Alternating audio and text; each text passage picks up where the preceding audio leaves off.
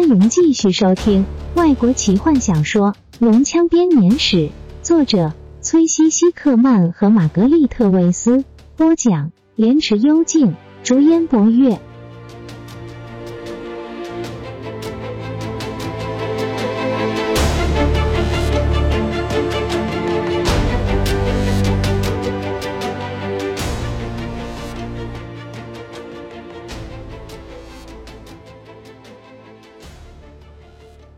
虽然吉尔塞纳斯身上的每一寸肌肉都哭喊着要休息，他也觉得自己应该好好睡一觉，但他却发现自己一点睡意也没有。他两眼圆睁的看着天空，天空中依然挂着乌云，带着咸味的西风正将它们吹散。偶然，他还会看见一颗颗的星斗，有一阵子，甚至连红月都在云间探头，但接着。又像是被捏熄的蜡烛般躲回云间。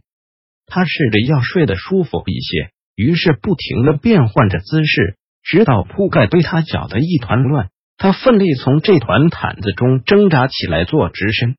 最后，他终于放弃，承认在这样坚硬冰冷的地面没有办法入睡。他哀怨的注意到，其他的伙伴似乎都没有这些困扰。罗拉娜熟睡着。他的手臂枕着头，跟小时候的习惯一模一样。他最近的行径实在很奇怪。吉尔塞纳思想，但他转念一想，这也不能怪他。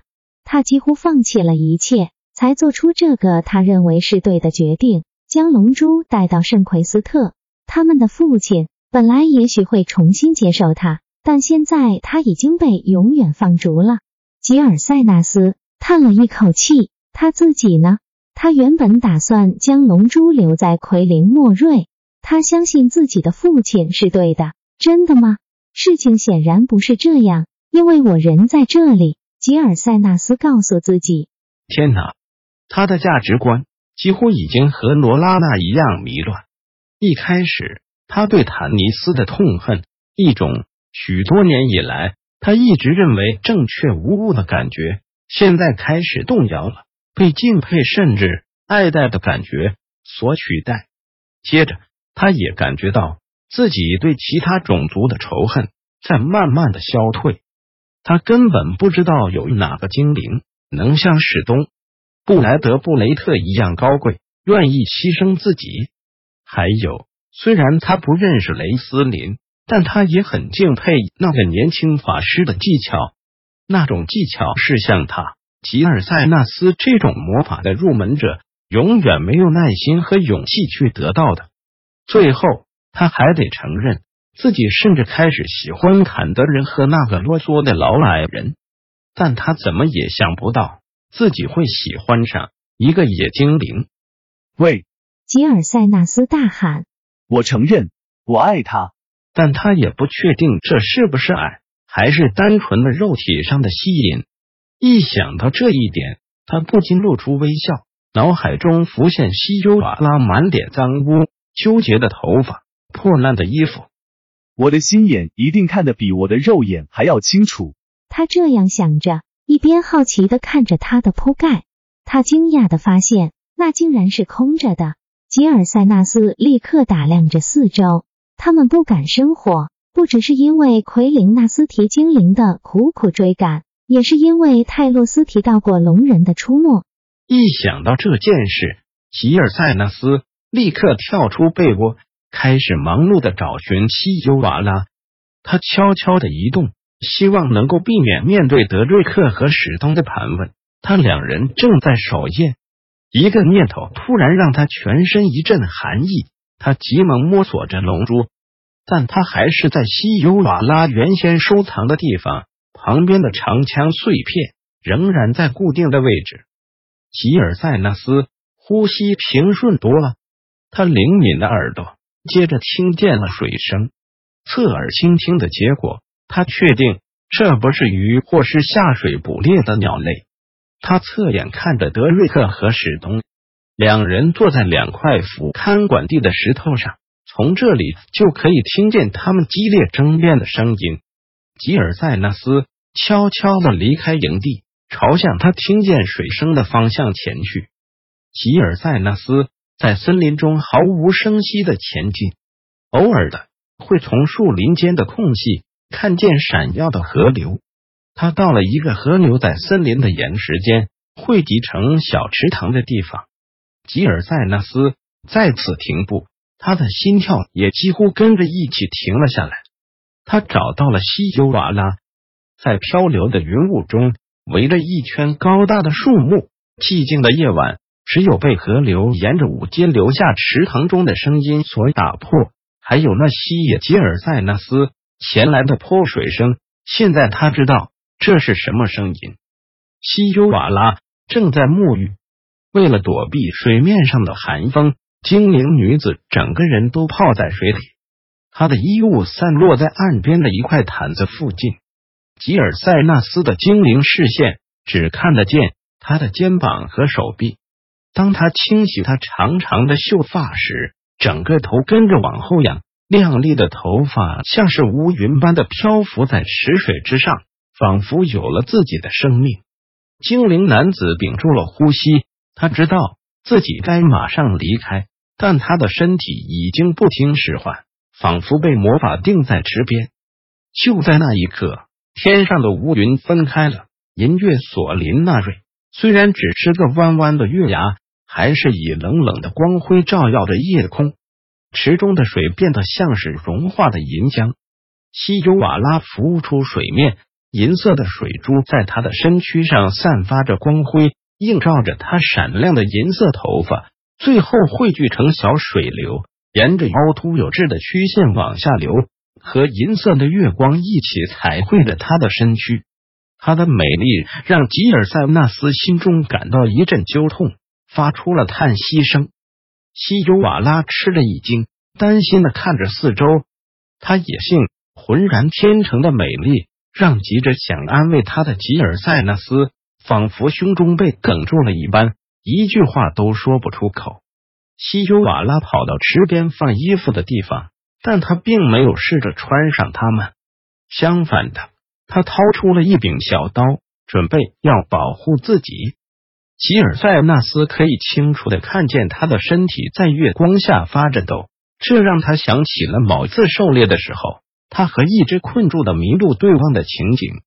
那只野兽的眼中闪烁着和西尤瓦拉那双水汪汪的大眼中一样的恐惧。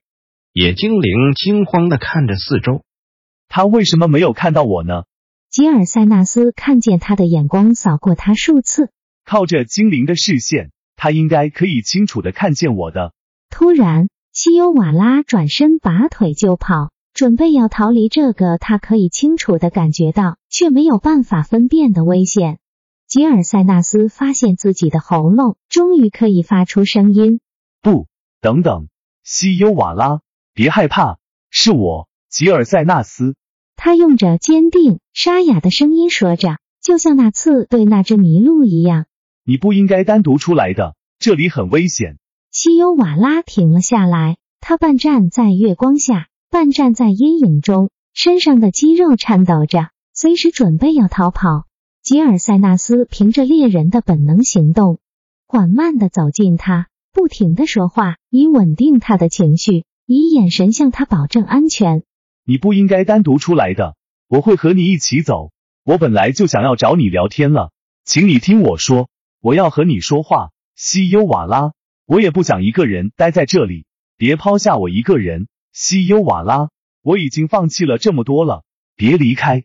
吉尔塞纳斯继续柔声的说着，轻柔的碎步走向西优瓦拉，直到他发现他向后退了一步，他举起手。在池边的一块石头上坐了下来，让池水变成他们俩人之间的屏障。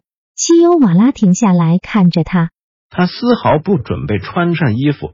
对他来说，安全似乎比面子要来的重要多了。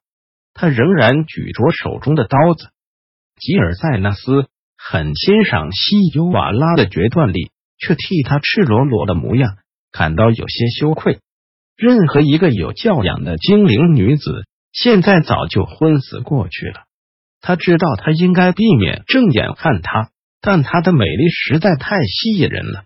他的血液开始沸腾，十分费力的他不停的说着话，有时连自己也不知道自己在说些什么。后来他才发现自己无意之间说出了内心最深处的想法。西优瓦拉，我在这里干嘛？我的父亲需要我，我的子民们需要我，我却在这里违背了父王的命令。我的子民在逃难，我找到了一个可以帮助他们的龙珠，但我现在竟然冒着生命危险从他们的手中偷出龙珠，帮助人类面对即将来临的战争。这甚至不是我的战争，也不是我同胞的战争。吉尔塞纳斯轻声靠近他。注意到西优瓦拉并没有将眼光自他身上移开。为什么，西优瓦拉？为什么我要这样做？我到底对我的同胞做了些什么？他屏住呼吸。西优瓦拉回头看着背后的树林，又把眼光转到他身上。西优瓦拉要逃跑了。吉尔塞纳斯的心开始砰砰的跳。然后，西优瓦拉慢慢放下手中的小刀。他眼中有着沉重的悲伤与哀愁，让吉尔塞纳斯不忍心继续看下去，开始怪罪起自己来。西优瓦拉，他断断续续地说：“原谅我，我不是有意要把你卷进我的烦恼里的。我不知道我应该做什么，我只知道非做不可。”西优瓦拉接上他的话。吉尔塞纳斯抬起头，西优瓦拉用破毯子遮住了身体。这个欲盖弥彰的动作，只让吉尔塞纳斯体内的火焰更为高涨。他银色及腰的长发在月光中闪烁着，毯子只能勉强遮住他光滑的肌肤。吉尔塞纳斯慢慢的站起身，走向他。西尤瓦拉仍然站在森林的边缘，随时有可能逃开。吉尔塞纳斯仍然可以感受到他的恐惧，但至少他已经放下了刀子。西优瓦拉，他说：“我做的事情违反了一切精灵的传统。当我的妹妹告诉我要偷取龙珠的时候，我应该直接告诉我的父亲。我应该立刻警告所有的人。我应该自己把龙珠藏起来。”西优瓦拉走近一步，仍然抓着那床毯子。“你为什么没有呢？”他低声问。吉尔塞纳斯站得极靠近池子的尽头。从那边流下来的河水有如银色的帘幕。因为我知道我的同胞错了，罗拉娜是对的，史东是对的，把龙珠交给人类是对的。我们一定得打赢这场仗。我的同胞们是错的，他们的律法、他们的传统都是错的。我知道，我心里面都清楚，但我没有办法说服自己，这让我很痛苦。西欧瓦拉慢慢的走进池边。同时，也从另外一边走向那银色的帘幕。我懂，他柔声说：“我的，我的同胞们也没办法明白我在做什么，或是为什么而做。但我知道什么是对的，而且我相信自己。”我羡慕你，西优瓦拉。吉尔塞纳斯低声说。他踏上了池中最大的一块石头。西优瓦拉的银发披散，像是天上的银河掉落在他肩上。他距离吉尔塞纳斯现在不过只有几尺远。西优瓦拉，他的声音沙哑。我离开我的同胞还有另外一个原因，你明白的。他对他伸出手，手心向上。西优瓦拉退后一步，摇摇头，他的呼吸变得急促。吉尔塞纳斯又向前一步。西优瓦拉，我爱你。他柔声说。你看起来非常孤独。就和我一样，求求你，西优瓦拉，我发誓，我不会再让你孤单了。西优瓦拉迟疑的朝他抬起手，吉尔塞纳斯快如闪电的将他拉过水面，紧抱住他，将他放在身边的石头上。等到他警觉到自己掉入陷阱的时候，已经太晚了。困住他的不是男人的拥抱，因为他可以轻易挣脱。是他对男人的爱让自己深陷其中，吉尔塞纳斯对他深沉无悔的爱决定了两人的命运，也让他一起被困在命运的牢笼里。吉尔塞纳斯可以感觉到他的身体在发抖，但看着他的眼睛，他现在明白他是被热情驱使，而不是恐惧。他捧起他的脸，爱怜的亲吻着他。西尤瓦拉的一只手。仍然紧抓着碧玺的毯子，但他的另外一只手回应了他的拥抱。他的双唇柔软，和他一样的饥渴。突然，吉尔塞纳斯感觉到了嘴上有着咸咸的泪水，他往后退，惊讶的看见他正在流泪。西优瓦拉，不要哭，我很抱歉。吉尔塞纳斯放开了他。不，他用沙哑的声音在他的耳边说：“我不是因为你的热情冒犯而流泪，我是为了自己掉泪。你不会明白的。”他羞怯的伸出一只手，拉住他的脖子，让他靠近。当他亲吻他的时候，他感觉到他的另外一只手原先抓着碧体的那张毯子的手，无限爱怜的轻抚着他的脸。西尤瓦拉的毯子悄悄的滑入河中，顺着银色的水流流向不知名的地方。本集就为您播讲到这了。祝您愉快，期待您继续收听下一集。